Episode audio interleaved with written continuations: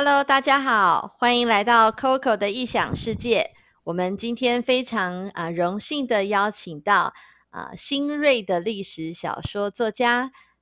他同时也是一位斜杠校长啊，因为他的本业是校长啊。那呃，他最近出了一本历史小说，叫做《天国记》。校长您好，啊，主持人好，各位听众朋友大家好。校长，我们呃，其实，在呃，台湾的书店里头很少看到我们本土自己出的章回历史小说，啊，呃，在中国倒是蛮多的哈。那呃，在台湾真的少见哈。那我们很高兴最近看到这么厚厚的一本啊历史章回小说啊。那呃，不知道校长啊，您为什么会呃想要去写一本这样的历史小说呢？呃，这个可能要从我。小时候谈起啦，啊，是对，因为我觉得呃比较特别的环境，在我小的时候呢，因为也没有什么娱乐，啊，对，那我发现就是最好的一种娱乐呢，就是跑到图书馆里面去看故事书，对，所以我的我可以说我的童年就是在这些历史故事当中长大的。呃，那我觉得这些历史故事呢，都读历史或者历史故事，呃，给我很大的影响。对，那当然，呃，这个不同的年龄层、不同年龄阶段会看不同的历史故事。啊，所以我觉得，呃，写一本历史小说，呃，一直以来是应该是我内心当中的一个梦想吧，就是想要完成的一件事情。对，那当然，后来我没有成为一个作家啦，哈。可是我觉得，应该这个是我自小以来的一个梦想。那很开心有机会，在经过这么多年之后，哎，终于把它完成了。对，是。那校长，您写这一部小说大概花了多久的时间？因为我看里头很多的部分是，呃，应该是经过很长期的一个考究。啊，才能够去有这样的一个背景知识去把它写出来。您大概花多久的时间？对，呃，应该是这样讲哈，就是其实我一开始写这一个故事的时候，我并没有说一定要把它出版，好完成。对我并没有设定说，哎，我一定要把它出版。但是就是一个起心动念，说，哎，我想要写一个这样的一个故事，对，然后。呃，可是开始有这起心动念之后，其实我前面花了很多时间去阅读材料、阅读相关的书籍，哈，看了很多，然后真正动笔去写，我觉得应该有有三四年的时间，哇！但是你说从整个加起来那就不止，对，而且呢，在这个过程当中呢，其实我还大概停了。呃，我我印象中，大概至少大半年以上的时间是呃没有写，好，就是你创到创作到一半的时候，就突然有瓶颈，对，可能是个瓶颈吧，或是怎么样，或是当时也太忙了，哦，就把它放先放在一边。那很多事情可能就这样就放了一边之后，久而久之就就就摆着了，对，所以中间也停了一段时间，对。那么一直到后来，这个就是因为总是会想起说，哎，自己好像还有一件事情没有完成，对，好，那呃，因为我们又是从事教育工作了，我们常跟学生讲说，你要呃，就是有有理想就要去做，好，也也常提醒学生不要半途而废，好，那我就想说，哎。那自己应该要以身作则，对，啊，后来又回去，啊，再把这个故事给他完成，这样是，呃，很不容易啊，因为六百六百多页，好，那其实，嗯，手上拿着很重，所以我想，呃，读者啊，喜欢读历史小说的人，应该看起来会非常的过瘾，哈，会非常过瘾。对，那，嗯，不知道校长您在这么多的。呃，历史当中为什么会独独想要呃来写这个太平天国这一段的历史呢？嗯，呃，我相信这个喜欢历史故事的人，哦，就会大概知道这一段历史，哈，太平天国的历史。但是我个人对于太平天国这段历史比较有呃印象的，应该是在我高中的时候，好，高中的时候，那高中那个时候就是十七八岁，就是热血青年的时候。那太平天国的故事其实是这样，就是说他也是一群呃热血青年，好，呃所呃构呃怎么讲构成的哈，这个一个在当时大时代的一个背景之下哈，特别是当时满清末年哈，我们在讲说，哎，这个朝廷怎么腐败呀，哈，官府怎么腐败啊，社会怎么样的不公，哦，然后导致了引起这一场。呃，人民起义的战争或者事件，好，那在这过程当中，呃，我觉得那个那种年轻人，呃，对于这样追求理想哈，或者是抵抗这个不公不义啊，哈，这个对抗暴政的这样的一种热血就会被挑起来，呃，所以我在高中这我呃，应该是在高中这个时那个时代哈，那个时刻。呃，第一次对太平天国这个故事呃产生了兴趣，对，是是，所以特别是你那个年龄，啊，在读到这一段历史，其实这段历史的那几个王，好，嗯，校长可以告诉我们有哪些哪些主角吗？就是呃，当然在太平天国的呃历史上哦，就是它总共有呃五个王哈，除了洪秀全之外呢，好，天王洪秀全之外，他们所谓的开国五王哈。就是东南西北，然后再加一个翼，好，是翅膀那个翼王，好，东南西北翼五王，对，是，对，那五个王其实他们的性格呃各有不同，好，所以他们的那种嗯，就是角色非常的呃鲜明，对，相当的有特色，对，是，是所以他们其实呃开始起来。啊，有这样的一个起义行动，也就是在呃我们现在所说的大概就是十八十九岁那个年龄，好，刚好跟你高中那个时间点是差不多，所以特别对这段历史你自己感同身受，是，所以也让自己曾经，你也一定也曾经幻想，你如果生在那个时代，就是你这样的一个热血的年龄，你是不是也会投入同样的事？好，所以你特别对这段历史就有了一些。啊，感觉，好，对不对？对，好，那呃，校长，您写这部书，呃，跟其他的，呃，相较于其他的太平天国的一些书啊，你自己觉得有什么不一样呢？嗯，呃，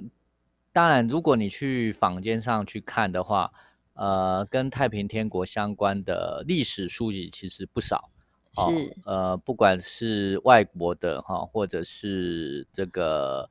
对岸的哈都有很多人在写类似的哈，那有些是以呃学术研究的角度在写，有些当然也有类类似呃以小说的呃方式在写的续写的也有哈，但是呃后来我在决定要以这个太平天国为一个故事去写我的第一本小说的时候，其实。啊，我是发现了说，其实即在坊间上有太多的跟太平天国相关的故事，他们去续写的时候呢，呃，跟我所呃这几年下来哈所认知到的太平天国，呃，有点不一样。好是，呃，这应该怎么说呢？就是呃，应该讲，就我对于太平天国这个这个历史。这一段历史的认知其实是呃经过一些演变的，好，在高中时期哈，或者是甚至开始到呃大学时，有开始对这段历史呃有兴趣之后，我们会看许多的书哈，找不同的书籍来看哈，当然也有我们呃台湾的哈，也有大陆的哈，这个中国的哈，哎，你会发现他们角度非常不一样，对，就是。呃，如果以台湾的这个学者或他们去写的，其实是呃扁包呃扁比较多，包比较少。台湾去台湾去写太平天国这一段历史，呃，他们人物对他的评价，对是比较负面的。好是是比较负面的，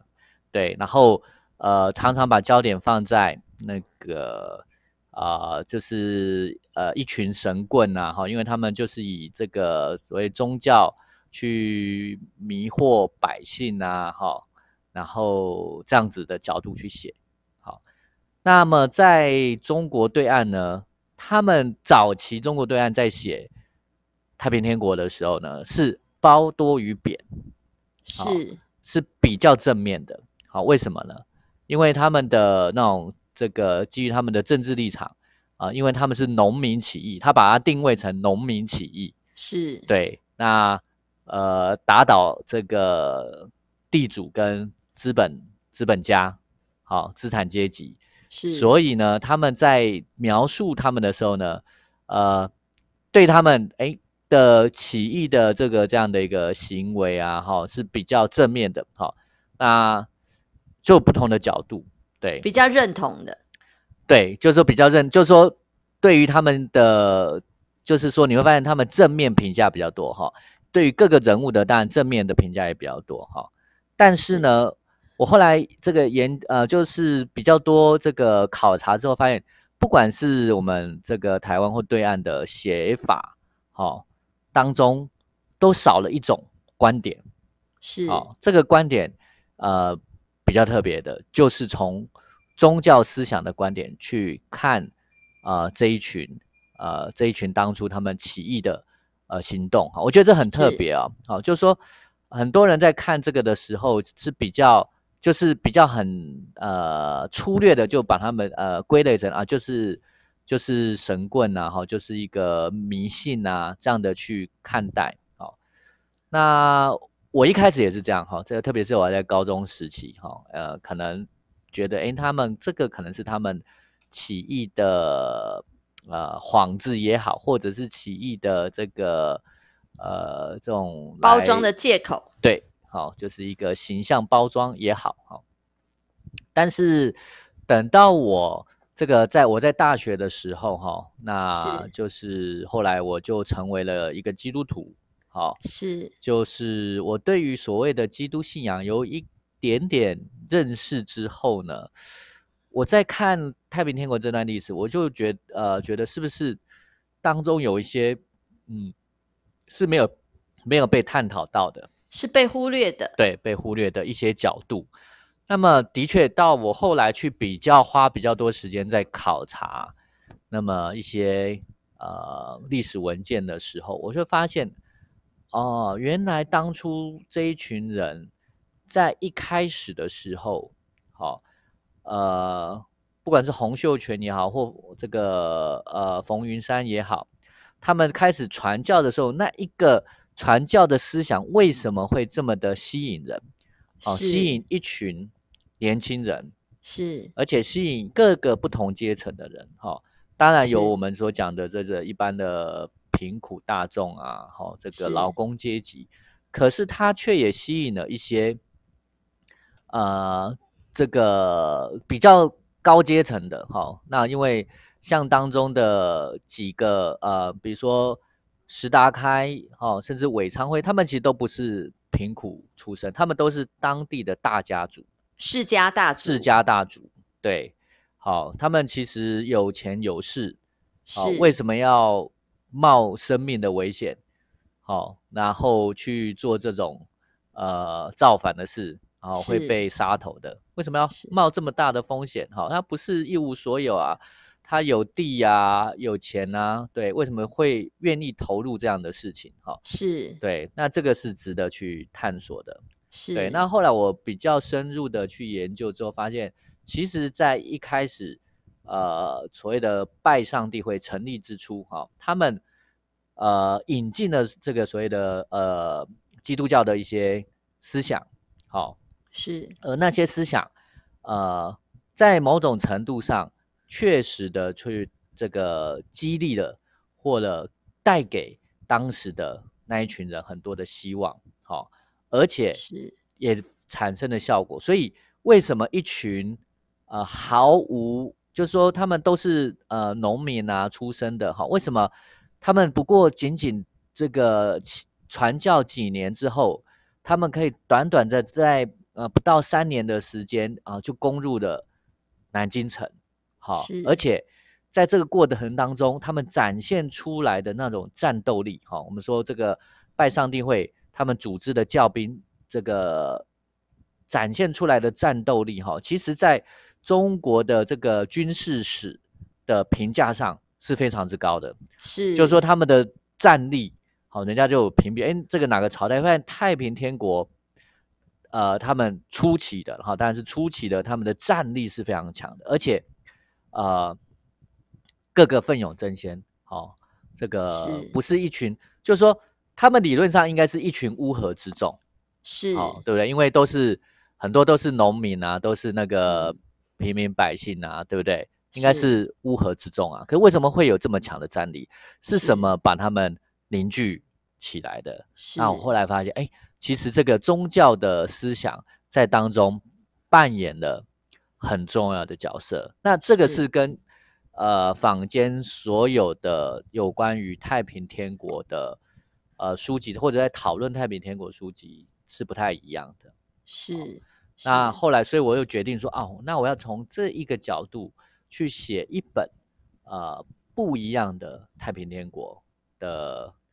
的历史这样是，谢谢校长跟我们讲解啊这个部分的角度哈。那呃，刚刚听呃林校长在提起呃，是您自己在大学时候对基督信仰啊开始认识了。那我想在某方面，这个基督信仰的啊里头的一些啊教义也好，或是啊信仰的啊一些内涵吸引了你，所以你在重新去看这段历史的时候，你仿佛也可以体会。为什么在那个时代当中的穷苦百姓啊，或者是呃生活很困难的这些年轻的小伙子，他们一听到这样的一个信仰内涵的时候，他们会整个人都好像得到一股力量。好，我想你自己亲身有过经验，所以你在揣想的时候，你可以想到，其实过去很多的历史学家，也许他们不曾认识过基督信仰，所以他们忽略了。这个角度哈，那呃，其实太平天国就像校长所说的，我们其实过去所读的，它其实的，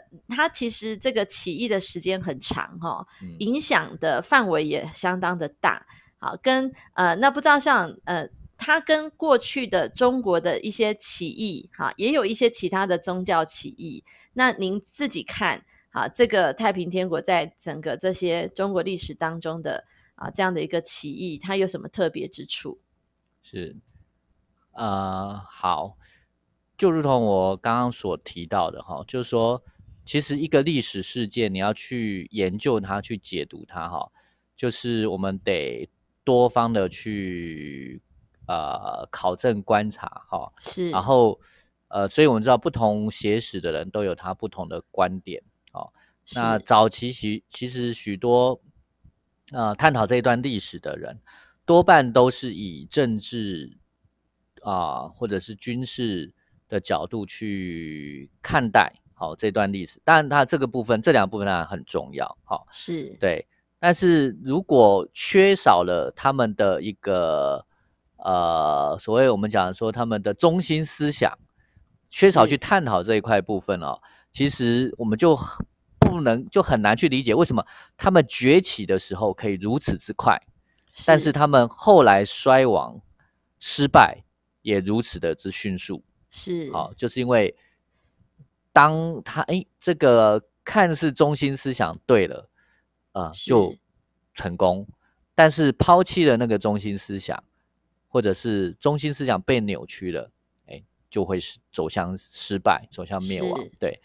那其实，在中国历史上呢，呃，这的确是非常特别的一段哈。呃，不是说中国历史上没有以宗教为号召来去呃起义的，其实也是有哈，而且特别在清朝啊，或者是所谓的元朝末年哈，其实呃还不少哈。那都是以一些呃传统的民间宗教哈，就我们常说的这个。呃，白莲教啊，对啊，哈，或者是呃一些呃，我讲说什么弥勒佛啊，哈，或者我们所谓的这个呃，在呃金庸武侠里面的明教，哈，是。这个倚天屠龙记，哈，其实也是呃有类似的呃这样的一个宗教起对义，宗教起义的事件哈、产生哈、对，但是呢，呃，不管就哪一个，就说宗教其实产生事件呢，没有一个像太平天国这样，呃，曾经成功到，哦，就是建立一个呃很正式的一个开府立国，建立国都，而且呢，呃，分封设官，好、然后开始进行他的统治，好、是。几乎是没有的，好、通常在呃初期，好、就失败，好、是那呃，失败的原因，其实你去考察或细究，就会发现，哎，呃，但那个也有很多原因啊。可是我觉得，呃，从这点当中，其实的确看到了所谓的太平天国的一些与众不同之处。好、到底是它到底是什么地方去吸引人？这样子是是是。那其实校长您在呃整部小说里头，其实是用一个杜撰的人物，是好，这个杜撰人物其实我们都很喜欢，他叫做蒙天佑哈。那您您其实是透过这个杜撰人物，好，然后呃川流在这个呃真实的呃当时呃这个时空背景当中哈。那呃您选择这个呃杜撰的人物啊，其实也是想要透过这个人物的角度。重新的从你所认知的基督信仰角度去看，当时候啊、这一群人怎么样因着基督信仰起起来哈、但是又怎么样因着他们对基督信仰的一个误解也好，或者是他们后来因为自己的罪哈、私欲也好，让整个啊、太平天国最后走向败亡。这所以其实您您特别用了一个虚构人物，是这样子吗？是我、啊我的理解对吗？呃，这个主持人讲的很好哈。那为什么会采用虚构人物的写法哈？是，当然，这个有很多的原因跟考量了哈。但其实我在写这本小说的时候，其实我一开始的想法是说，虽然它是一个小说，但我希望它当中所有的历史事件、所有的人物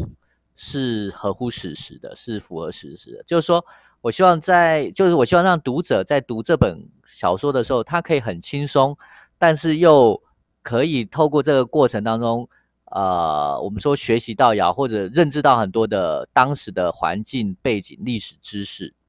这是我的一个想法跟初衷哈。是那当然就有一些写法的考量哈。但是你如果要用一个真实人物做主角的话，呃，那基本上因为我希望在我书里面出现的真实人物都是能够尽量的符合史实对。那但是当然史实有很多，你要去收集很多资料嘛，好，那有些资料呃并不一定可以完整的，就是说有些你必须透过一些资料去做一些推测、推敲，是。好，对，那这是一种方式，就是说你你因为记载下来的东西有限，你只能在有限的材料那边去做推销，对。那后来我我决定用虚构的人物的为主角的方式去写的原因，就是在于说我尽量让所谓的史实人物，呃，符合原貌的情况底下，那我把我个人对于当时可能的发生的一些问题状况或者背景，好，透过一个是虚虚构人物去把它做发挥出来，等于去做一个一个对，做一个串联，然后做一个可以把整个历史的图像拼凑起来，是好拼凑起是来。那这样子，呃，历虚构人物会有比较大的空间，是好是去做这样的一个铺陈。是对，是是，所以后来就决定采用这样的一个写法。是，我想呃，可能很多听众不太懂得我们在谈些什么，但是嗯其实如果这听众有有机会去读这本《天国记》的小说的话，就会知道说，其实这一个呃虚构的蒙天佑，哈，他呃穿梭在这些真实的历史人物当中，哈，然后其实就像校长您说的，啊、其实当时候整个呃那个时空的环境啊，包含社会制度啊、建筑啊，啊，或者是当时的风土人情，其实就透过这样的一个很自然而然的一个呃一个视角好，就呈现在呃读者的身边哈，而且呃也可以从这个呃虚构人物的角度去看见当时每一个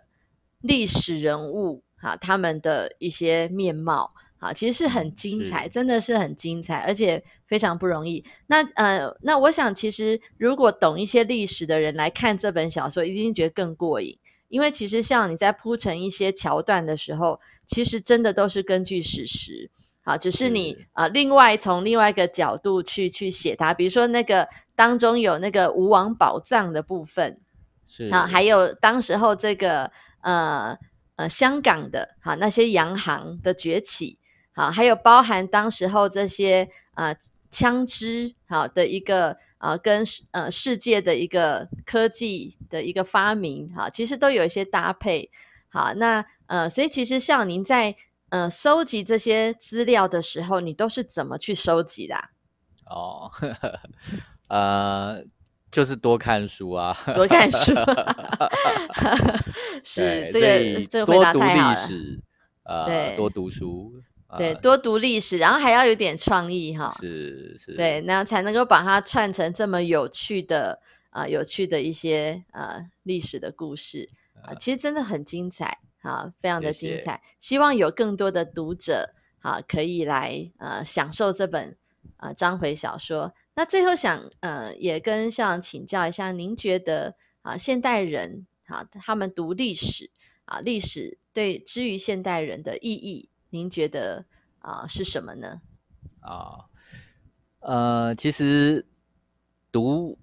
读书是一件好事哈，特别是读历史哈。那我知道，我知道这个现代人，特别是年轻人哈，在这个三 C 三 C 产品的时代哈，呃，可能在阅读纸本上，呃，或者阅读文字上的时间真的是比较少。好，但是我这边还是要鼓励。鼓励呃，当然这个三句不离本行了哈，就是呃鼓励年轻人哈，这个多读历史书哈，因为我觉得读历史其实有一个很好的训练哈，或者学习，就是说它基本上其实它是一个逻辑的训练，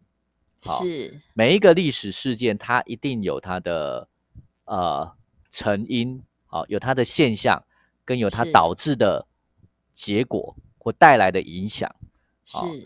呃，但你如果只是很粗略的看，它可能就是一个好看的故事。但是这个故事在这个朝代或者这个时间点，在这个社会当中，其实它是呃很，就是说它可以透过这样的一个呃成因探讨和结果影响去做一些逻辑的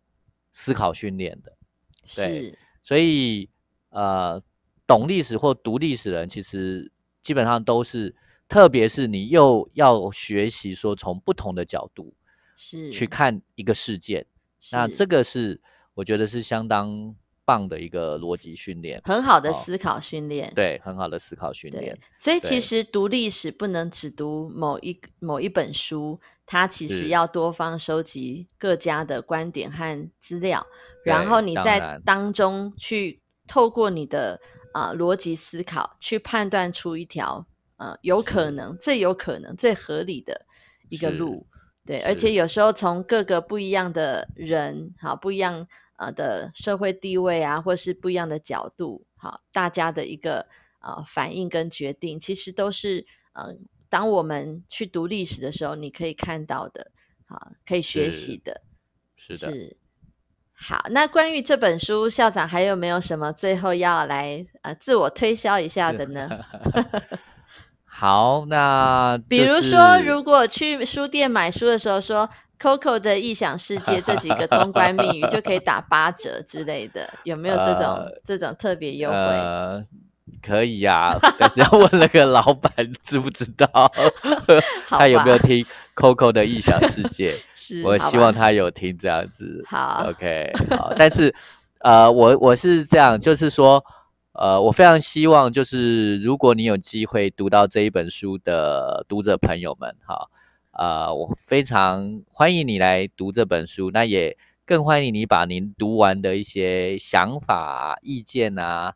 好、来跟我分享交流。是，好、对，那我觉得呃，其实就是以书会友，好、是，那我最欢迎很所有喜欢呃读小说的、读历史故事的朋友们，哈、那有机会都可以来读这一本书，好是，天国记》。是嗯。好，那再次谢谢林校长今天来到 Coco 的异想世界和我们来分享。下一次我想我们就呃直接来谈书的内容，好不好？这样你可以来跟我们啊分享一下这几个王哈，这么年轻哈就出来打天下，他们每一个人一定都身怀嗯、呃身怀绝技哈，他们每一个人一定都各有所长哈。那其实呃，像期待校长下一集跟我们呃先概略的介绍，让读者朋友们在进入这一本这么厚的历史小说的时候，可以比较快速一点，可以吗？可以，好，谢那我们就呃期待下一集喽。好，谢谢校长今天来到我们当中，谢谢。谢谢谢大家聆听好大家。好，下次再见，拜拜。